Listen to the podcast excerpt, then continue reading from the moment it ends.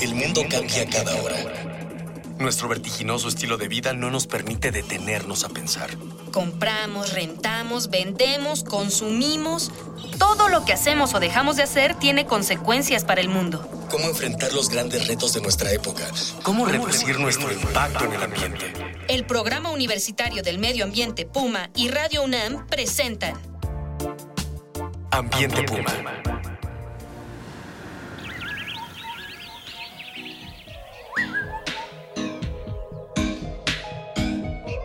Bienvenidas, bienvenidos. Soy Mireya Imas y esto es Ambiente Puma, voces, ideas y acciones sustentables. Tenemos hoy un tema muy interesante para platicar con ustedes sobre el aprovechamiento del recurso fundamental para la vida en nuestro planeta, y ese es el agua. Por ello, hemos titulado esta emisión Captación de agua pluvial cosechando jugo de nube. Y bueno, acompáñenos porque nos vamos a poner en un muy buen ambiente, de ambiente puma.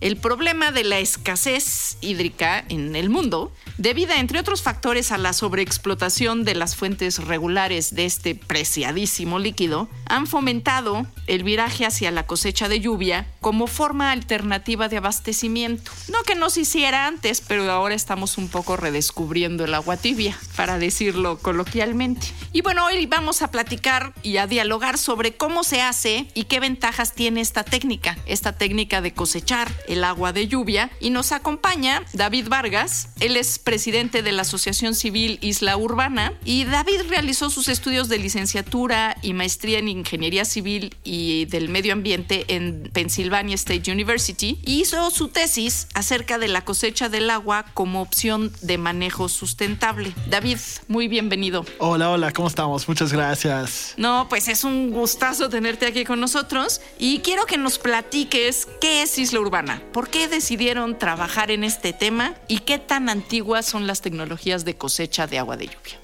Pues Isla Urbana es un proyecto híbrido impulsando la captación de lluvia a través de un, un negocio sustentable donde ofrecemos el servicio a comercio, a, casas, industrial, el mercado industrial, a cualquier persona o empresa puede captar agua de lluvia para vivir más sustentable con el agua, pero también al mismo tiempo somos una nación civil apoyando a familias de bajos recursos y comunidades marginadas indígenas con los sistemas de captación de lluvia donde están viviendo una escasez de agua muy fuerte. ¿Qué antigua es el, el- la El captación? sistema de captar agua Pues realmente que estamos haciendo es algo, es una tecnología muy antigua. Si ves cualquier cultura de las mayas, los aztecas, vas encontrando que ellos estaban captando lluvia por cualquier civilización hace 5000 años. Es algo muy sencillo donde captas el agua de lluvia con un techo o un terreno y lo conduces a una cisterna. Lo que estamos haciendo diferente nosotros es por altos niveles de contaminación que tenemos aquí en DF o hacerlo más fácil para los usuarios. Nosotros estamos produciendo y innovando productos para que realmente empezamos una cultura y de captar el agua de lluvia como una solución sustentable a la problemática del agua que tenemos aquí en México o en todo el mundo. Sí, y de eso vamos a platicar un poquito más adelante porque realmente tienen una tecnología fascinante. Pero antes de eso queremos escuchar las voces de los estudiantes de nuestra casa de estudios. Vamos a ver qué nos dijeron.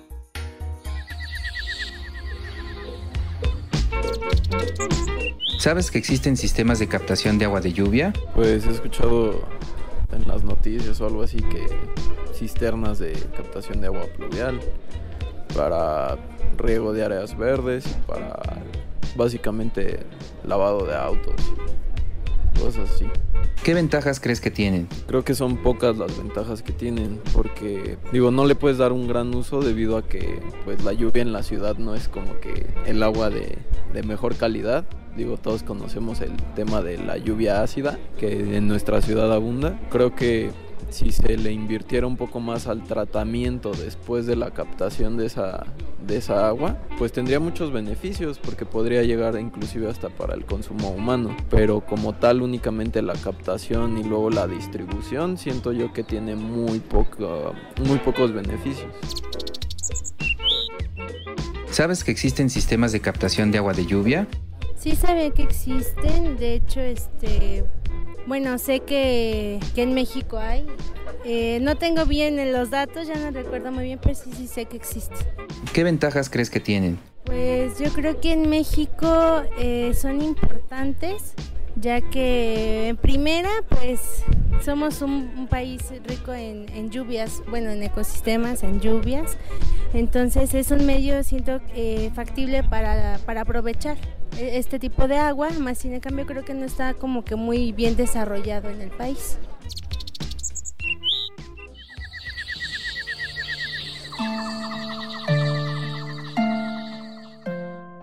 Antes de que entremos a la diferente, los diferentes tipos de sistemas de cosecha o de captación, ¿qué ventajas tiene la cosecha de agua de lluvia? Sí, pues las ventajas es, es, es una solución sustentable a la problemática del agua. Es muy sencillo, captamos el agua de, un techo, lo conducimos con tubería a una cisterna, ponemos filtros antes de la cisterna y después de la bomba. Pero la ventaja más importante aquí en la Ciudad de México es esa vista que tenemos cuando subimos un techo. Cuando ves la ciudad de un techo, ves tinacos negros todos lados. Bueno, me además México se caracteriza enormemente por esta vista de tinacos, ¿verdad? Así es, no hay otra ciudad así en todo el mundo. Y realmente eso significa que hay una infraestructura hidráulica perfecta para la captación de lluvia. Cada tinaco significa que hay una cisterna, hay una bomba, hay un techo. Eso es hasta 60-70% del costo de un sistema de captación de lluvia. Eso dice que nosotros nada más cuando llegamos a una casa instalamos las tuberías, unos filtros, nos tarda entre medio día, un día, un sistema normal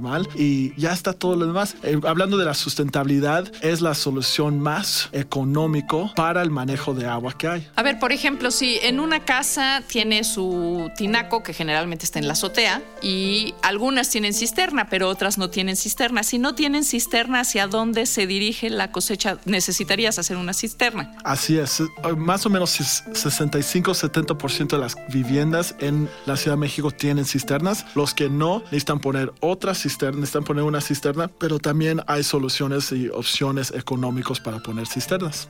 Déjeme comentarle que en el edificio de programas universitarios de la Coordinación de la Investigación Científica de la UNAM tenemos un sistema de cosecha de agua de lluvias que hicimos precisamente con ustedes, con Isla Urbana, y eh, nuestra cisterna es una cisterna externa, es una cisterna que no se excavó el subsuelo, eh, se puso con una estructura de metal y una cubierta, bueno, la cisterna propiamente es como una bolsa gigante y realmente eh, cada año tenemos que vaciar la cisterna, solo del agua que cosechamos de la lluvia que cae por, estas, por esta zona del sur en la ciudad.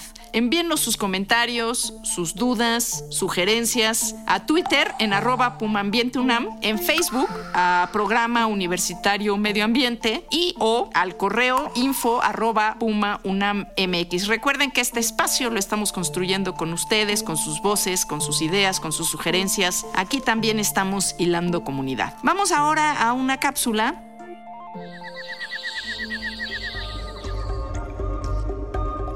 Captación de agua lluvia en tiempos prehispánicos. Los antiguos mexicanos desarrollaron conocimientos de hidráulica muy avanzados. Entre otros avances tecnológicos, lograron tener sistemas de captación de agua pluvial muy eficientes. De acuerdo con la antropóloga Teresa Rojas Rabiela, la recolección y almacenamiento de agua pluvial fueron prácticas comunes en Mesoamérica desde tiempos muy antiguos, ya fuera en recipientes, en depósitos subterráneos o a cielo abierto. El agua se captaba mediante canales y zanjas, aprovechando el agua rodada en patios y casas o en el campo, en jagüeyes, mediante bordos, o bien conduciéndola desde los techos de las viviendas y edificios por medio de canoas o cangilones de madera o pencas a los depósitos. En las viviendas, el agua se almacenó en recipientes de barro, así como en pilas o piletas de barro, cal, canto y piedra excavados en el suelo, recubiertos o no con piedra o argamasa y estuco. Entre los depósitos notables se encuentran los chultunes o cisternas mayas, que se cuentan por miles en la península de Yucatán y que fueron vitales para los asentamientos prehispánicos. Algunos de ellos continúan siendo utilizados hasta el presente por los pobladores de la península.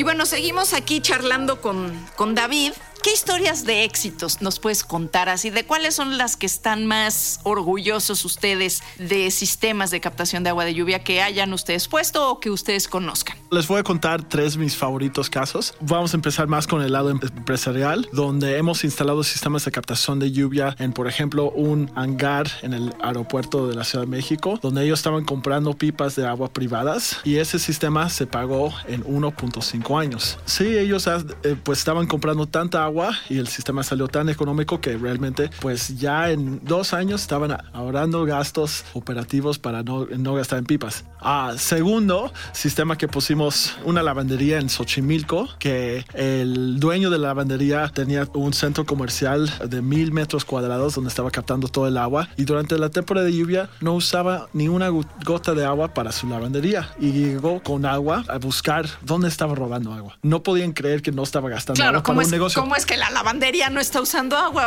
Eh, ¿A quién le hicieron chanchullo al medidor o qué pasó? Estaba buscando otra conexión ilegal, que hicieron algo con el medidor y el dueño necesitaba llevar una presentación de su sistema de captación de lluvia a Conagua para que no le demandaron por el asunto. Y pues tercero, el lado como pues más bonito que tenemos de nuestro proyecto es, es el lado social. Nosotros trabajamos en comunidades de bajos recursos en las delegaciones de Iztapalapa, Xochimilco, Milpalta, Tlalpan, Magdalena Contreras, donde hemos trabajado ya casi seis años. Hemos, vamos a cumplir seis años ya pronto. Y realmente algo que soy muy orgulloso es um, algo que me acaba de pasar hace tres meses. Instalamos un sistema de captación de lluvia en una escuela y dimos un taller sobre el sistema con los niños de primaria y tenemos un filtro que se llama el interceptor de primeras lluvias que es el primer producto fabricado y producido y patentado aquí en México de la captación de lluvia que separa los primeros 10 minutos de cada aguacero que son los más sucios. Y es como pues cuando ves un sistema nuestro ves,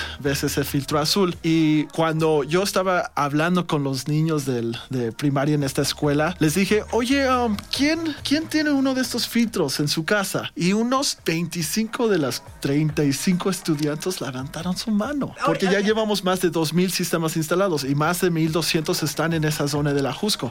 Y pues eso es un cambio de cultura pues estos niños van a ver este filtro azul que no saben bien qué es, pero es, es de lluvia, es un filtro de lluvia, como un calentador en su casa, un boiler. Cosechar el agua de lluvia en ciudades como las nuestras, en donde el abasto es tan complicado, la Ciudad de México, tú lo mencionas, en la zona de la Jusco, que además tiene pues la desventaja de que el agua que traemos de Cutzamala, que la subimos, luego la bajamos, luego la tenemos que volver a subir a la Jusco, ¿no? Y básicamente la subimos, claro, en pipas y es agua, es agua muy cara. ¿Qué le dirías? o qué le dicen ustedes a la gente cuando le están convenciendo de instalar estos sistemas? Es impresionante cuántas personas aquí en México no tienen acceso al agua. Hay más de 750 mil personas que no tienen acceso al agua en el DF, en el Valle de México, y más de 17 millones de personas en, en, toda la República que no tienen acceso al agua. Y pues para ellos cualquier solución que le puedes dar es cambia sus vidas. Y explicamos que limpias el agua porque personas dudan por la contaminación, pero ya que les explicas, es un gran diferencia donde pueden tener tres, cuatro veces más agua que cuando compran pipas en... No, y los costos del agua de las pipas. Agua. El agua es casi tan vital como el aire. Eh, entonces, este tipo de sistemas pues realmente nos independizan de la red y son sistemas que nos garantizan pues un líquido que es esencial para la preservación de la vida en,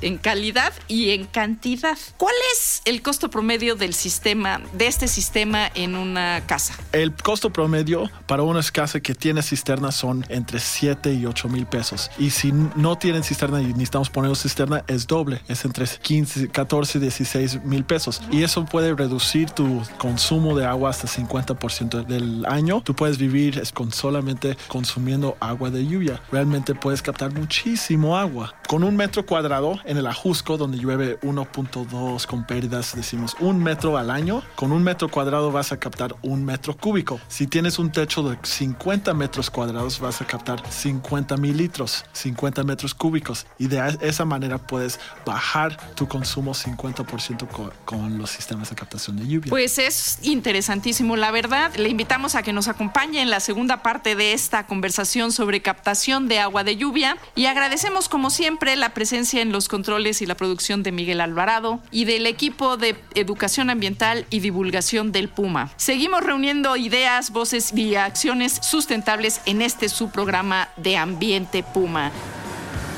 Una pequeña acción. Un cambio de actitud. Nuevos hábitos. Y nuevas formas de entender y relacionarnos con el mundo. Paso a paso. Aportamos un granito de arena. Para construirnos un futuro. El Programa Universitario del Medio Ambiente Puma y Radio UNAM presentaron Ambiente Puma.